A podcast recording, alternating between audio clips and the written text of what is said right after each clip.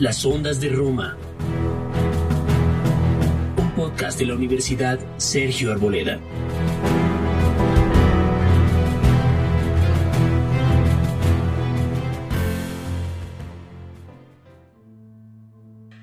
Les extiendo un cordial saludo y nuevamente sean todos bienvenidos a esta segunda temporada de Las Ondas de Roma, una serie de podcasts del Departamento de Historia de la Universidad Sergio Arboleda.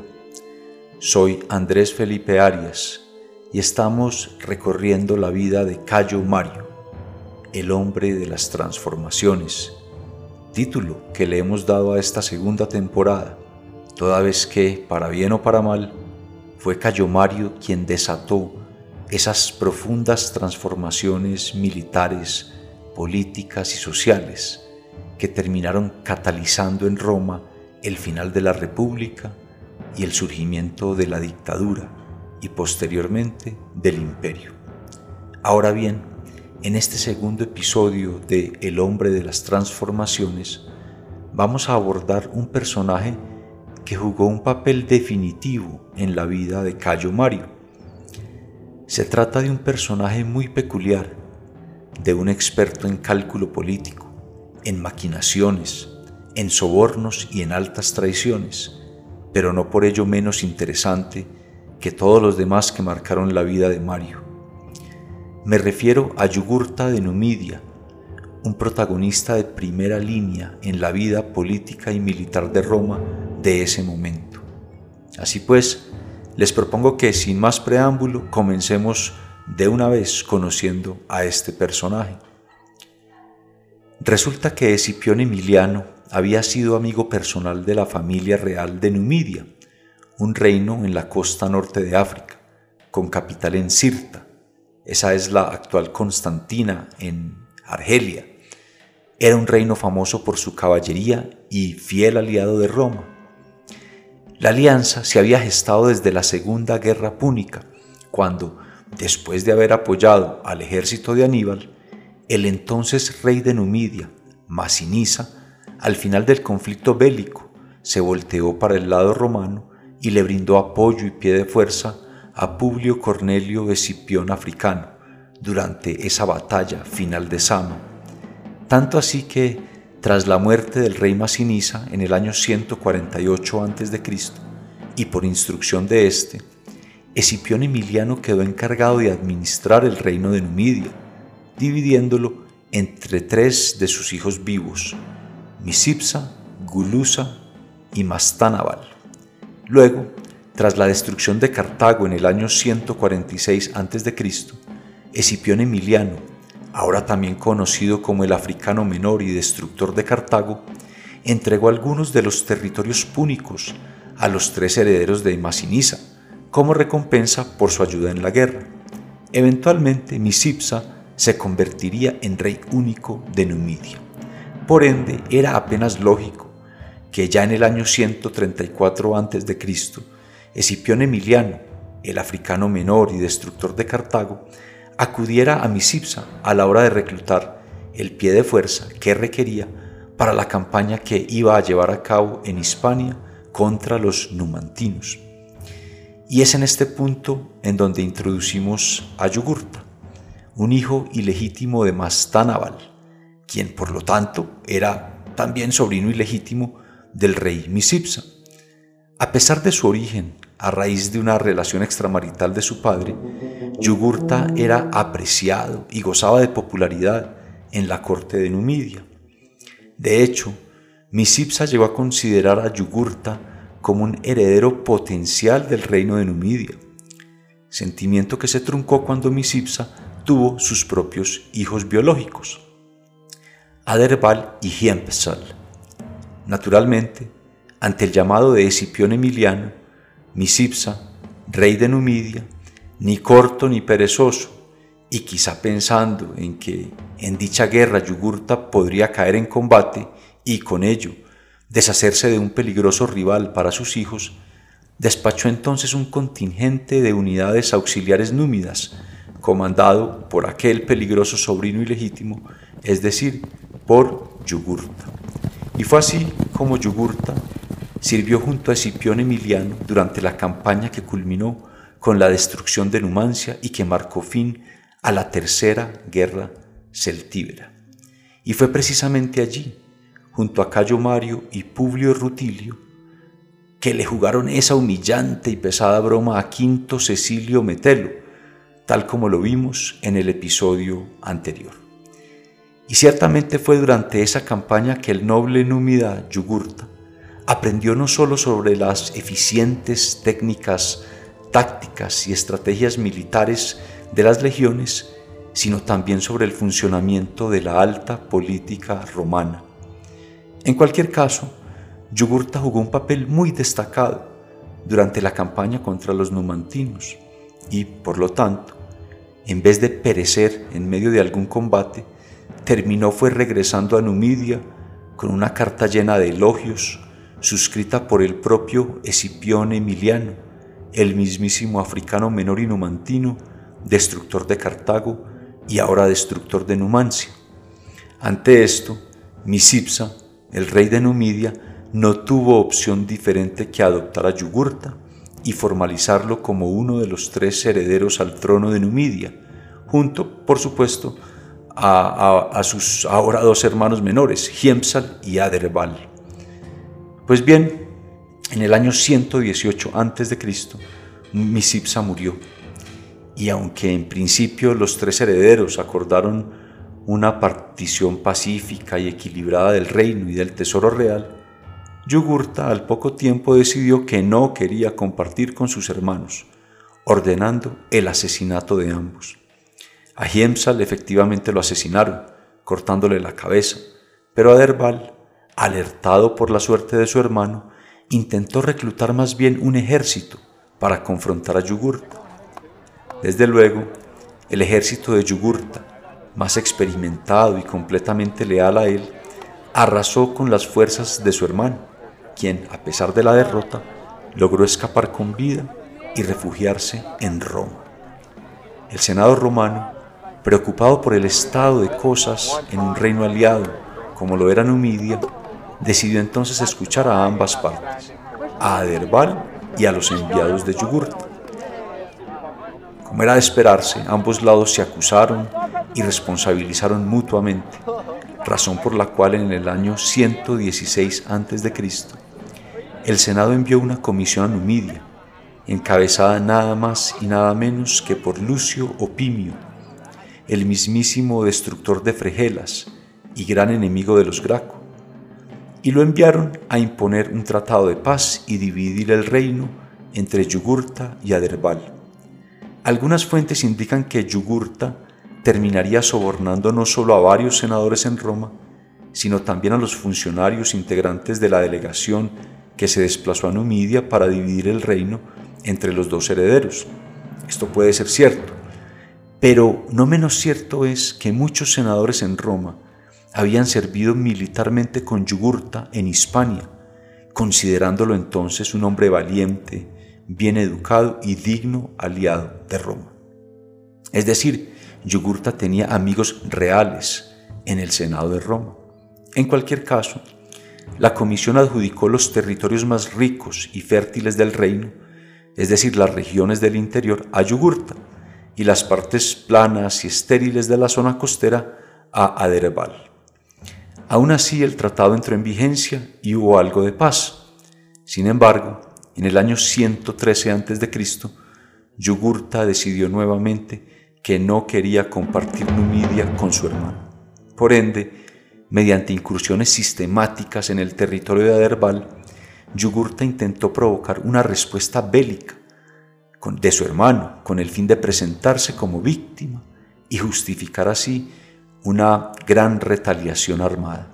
Pero Aderbal no mordió el anzuelo y más bien envió una comisión a Roma para exponer y denunciar los intentos de provocación de Yugurta. El Senado quizá cansado de la peleadera en Numidia, o quizá por la influencia del dinero y o de la amistad de Yugurta, respondió a Aderbal que era él quien debía resolver sus problemas. Aderbal se vio entonces obligado a reclutar un ejército para poder defenderse de Yugurta, pero Como ya lo intuirán, una vez más, el pie de fuerza de Yugurta arrasó al ejército de Aderbal. Así las cosas, Aderbal se vio obligado a refugiarse en su capital, en Sirta. Pero hasta allí llegó Yugurta a tenderle un sitio, a asediarlo. Ahora bien, los comerciantes italianos de Sirta, con sus intereses en riesgo y anticipando lo que sucedería si Yugurta lograba tomarse la ciudad, convencieron a Aderbal de aguantar el asedio. Así las cosas, y mientras la ciudad y sus habitantes se preparaban para soportar ese asedio, Aderbal envió una última misiva a Roma rogando por ayuda. El Senado de Roma volvió a responder de forma despectiva, despachando esta vez una comisión conformada por tres senadores jóvenes y de poco peso político a terciar en la situación. Una vez Yugurta le expuso a estos comisionados su lado de la historia, diciendo que simplemente se estaba defendiendo tras haber descubierto un complot de Aderbal en su contra, estos pidieron acceso a Sirta para escuchar a Aderbal, pero Yugurta se los impidió. La comisión regresó a Roma y rindió su informe al Senado, en donde quedó claro quién era el verdadero agresor en toda la situación de, Numidia. Era Yugurta. Aún así, el Senado apenas se limitó a enviar una nueva comisión en el año 112 a.C., esta vez encabezada por Escauro, el mismo príncipe Senatus, aquel que era líder de la facción de los Cecilios Metelos y quien siempre había sido un crítico de Yugurta. Una vez Escauro arribó a África, emplazó a Yugurta para que se presentara ante él. Yugurta, buen conocedor de quién era quién en la política de Roma, sabía que Escauro era muy influyente y por lo tanto, tras un nuevo intento de tomarse Sirta, se presentó ante el príncipe Senatus. Sin embargo, durante el encuentro, y a pesar de las advertencias de Escauro, Yugurta se dio cuenta de que Roma no tenía intenciones de involucrar sus legiones y enfrascarse en un conflicto bélico. Simultáneamente, los comerciantes italianos de Sirta, quienes, como lo vimos, habían presionado a Aderbal para que resistiera el asedio, esta vez cambiaron de opinión y le pidieron a Aderbal que más bien rindiera la ciudad a Yugurta, pidiendo a cambio únicamente que ambos monarcas juraran aceptar someterse a lo que el Senado de Roma decretara. Aderbal, creyendo que al entregar la ciudad estaría demostrando su buena voluntad, aceptó entregarla convencido de que en el peor de los casos se le respetaría la vida. Pero no fue así. En efecto, una vez Aderbal salió de las murallas de la ciudad, Yugurta no solo ordenó su captura, sino que dispuso que fuera torturado hasta la muerte. Lo cierto es que si todo este episodio hubiera terminado ahí, es muy probable que el incidente no hubiera trascendido más allá de las fronteras de Numidia y que el Senado de Roma hubiera terminado reconociendo a Yugurta como rey único de Numidia. Pero las cosas cambiaron cuando las fuerzas de Yugurta entraron a Sirta, toda vez que, una vez coparon y controlaron la ciudad, procedieron a ejecutar a muchísimas personas. Y sin duda fue el mismo Yugurta quien permitió que sus hombres llevaran a cabo semejante masacre sobre los habitantes de Sirta, como quiera que no iba a dejar pasar la necesaria retaliación por el respaldo dado a Aderbal. Pues bien, la masacre se llevó la vida de una gran cantidad de ciudadanos romanos y comerciantes italianos que habitaban allí, en Sirta, y que habían estado al lado de Aderbal. Cuando la noticia de la masacre se conoció en Roma, la ciudadanía se dio cuenta de que desde hacía años el Senado no venía manejando adecuadamente los asuntos de Numidia. Igualmente se exacerbaron los rumores sobre la corrupción y los cohechos con que Yugurta y ciertos sectores del Senado habían enturbiado las relaciones diplomáticas con dicho reino. Tanto así que varios tribunos de la plebe demandaron una respuesta contundente y militar por parte de Roma. Ante la inocultable realidad, el Senado decidió enviar a África al cónsul del año 111 a.C., Lucio Calpurnio Bestia, al mando del ejército romano. Entretanto, Yugurta envió a su hijo y dos amigos a Roma, buscando repartir más dinero al interior del Senado y así conseguir aplacar los ánimos contra Numidia. Pero esta vez no lo logró. Los agentes númidas fueron expulsados de Roma. El Senado incluso promulgó un decreto ordenándoles abandonar Italia en diez días. Por su parte, Bestia organizó el ejército y llevó consigo a Escauro como uno de sus legados, quizá buscando mantener abierto un camino diplomático de resolución a la crisis. Cuando Bestia y sus legiones arribaron a la costa de África en el verano del año 111 a.C., Yugurta inmediatamente envió una delegación a conferir con el cónsul con la misión de argumentarle lo costoso que resultaría para Roma una, una campaña de conquista sobre Numidia y por el contrario, lo beneficioso que resultaría para todos llegar a un acuerdo. El propio Yugurta se presentó luego ante Bestia y ante Scauro, y tras una conferencia privada llegaron a un acuerdo. Roma reconocería a Yugurta como rey único de Numidia, y el ejército romano abandonaría su territorio a cambio de 30 elefantes, una buena cantidad de ganado y equinos, así como un poco de plata.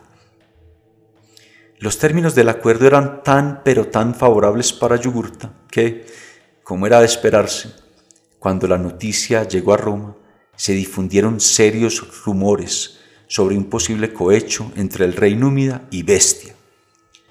Cayo Memio, tribuno de la plebe en ese mismo año del 111 a.C., y quien se caracterizaba por su feroz oposición al poder de la nobleza romana, instigó el escándalo en círculos políticos y ciudadanos, señalando al Senado como un cómplice de los crímenes de Yugurta debido a la avaricia y corrupción de la clase política tradicional de Roma.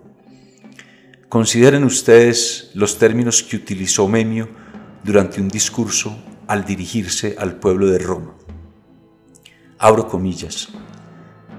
La dignidad del Senado ha sido prostituida para beneficio de un enemigo despiadado.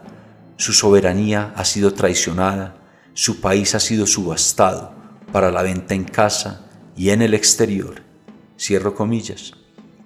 Más aún, Memio indujo un voto en la asamblea ordenándole a uno de los pretores de ese año el 111 a.C., que se desplazara a Numidia y emplazara a Yugurta a comparecer ante el Senado de Roma para señalar y testificar en contra de los senadores que hubiere sobornado. Como si esto fuera poco, e invocando la autoridad que le confería el tribunado de la plebe, Memio le ofreció protección a Yugurta mientras estuviera en Roma, así como plena inmunidad por su testimonio de este modo, Yugurta no tuvo opción diferente a presentarse en Roma, toda vez que de no haberlo hecho, se habría mostrado como un verdadero enemigo de Roma, con las consecuencias que ello le hubiera podido acarrear, consecuencias que Yugurta no quería desatar, especialmente si se sentía confiado de su poder corruptor hacia la dirigencia romana. Con todo, Yugurta tampoco quería testificar y desatar una tormenta política en Roma tormenta que probablemente trascendería las fronteras y afectaría su propio reino. En consecuencia, Yugurta llegó a Roma en una actitud humilde y sin mucha ostentación, pero, como era de esperarse, dispuesto a sobornar a quien tuviera que sobornar para evitar el temido testimonio. Fue Cayo Bebio, tribuno de la plebe para ese año de 101, 111 a.C., el que aceptó la coima de Yugurta para eximirlo del testimonio. Así pues, el día en que la asamblea fue convocada para escuchar el testimonio de Yugurta, Memio pronunció un fuerte discurso, como lo estaba esperando todo el mundo, sobre la forma y el descaro en que el rey Númida había ejercido su poder corruptor sobre el Senado de Roma. No obstante, Memio también dijo que Yugurta estaba ahí únicamente para testificar y no para ser enjuiciado, es decir, tenía plena inmunidad. Mas cuando Yugurta fue llamado al estrado, el tribuno de la plebe Cayo Bebio se levantó y le ordenó al rey Númida que permaneciera en silencio, anunciando que vetaba todo el procedimiento. A pesar de las protestas y la ira de la multitud presente en la asamblea, nada hizo que Bebio retirara el veto, razón por la cual Yugurta salió escoltado del foro, pero completamente exento de testificar en contra de los senadores corruptos. Como si esto no fuera suficiente, aprovechando su estancia en Roma, Yugurta conspiró para que asesinaran a su sobrino Masiva, quien vivía en Roma como refugiado de la Casa Real Númida y quien se había convertido en uno de los potenciales rivales, aspirantes al trono de Numidia. Cuando los asesinos fueron capturados y llevados ante el cónsul, confesaron que Bomilcar, uno de los más leales súbditos de Yugurta, era quien había ordenado el asesinato. Era el autor intelectual del crimen. Inmediatamente Bomilcar fue imputado ante una corte por el homicidio. Los encargados de la acusación guardaban la esperanza de que Bomilcar terminara implicando a Yugurta. Sin embargo, Yugurta entregó 50 personas de su corte como rehenes y como prenda de garantía de la comparecencia de Bomilcar al juicio, mientras encontraba la forma de utilizar su poder corruptor para que le retiraran los cargos a su leal súbdito. Pero en este estado de cosas ello ya no era posible. Por lo tanto, Yugurta organizó la huida de Bomilcar sin importar la suerte de los 50 rehenes de garantía. Cuando el Senado se enteró de la fuga de Bomilcar, inmediatamente ordenó la expulsión de Roma del propio Yugurta. Naturalmente, Yugurta se vio obligado a regresar a Numidia, pero allí se dedicó a alistar, fortalecer y ensanchar su ejército con nuevos reclutamientos. Él sabía lo que le venía encima. En este punto de la historia, no podemos perder de vista que Yugurta conocía muy bien las tácticas y las estrategias militares romanas, toda vez que, como lo vimos, había servido bajo el mando del mismísimo Escipión Emiliano, durante la última guerra celtíbera y la correspondiente conquista de Numancia. Y como se desprende de sus acciones, tampoco podemos perder de vista que era un experto en sobornos, traiciones y manipulaciones. Virtudes y vicios que, como veremos en el siguiente episodio, le serán de gran utilidad a Yugurta durante las primeras etapas de la inevitable confrontación bélica que se venía con Roma. En efecto, mientras Yugurta preparaba su ejército, el Senado romano alistaba nuevas legiones para despachar hacia el norte de África y responderle en su propio patio al monarca Númida. Pero todo ello lo veremos en el siguiente programa, pues ya hemos llegado al final de este segundo episodio de la segunda temporada de las ondas de Roma, la temporada en que estamos aprendiendo sobre la vida de Cayo Mario el mismo a quien hemos denominado el hombre de las transformaciones.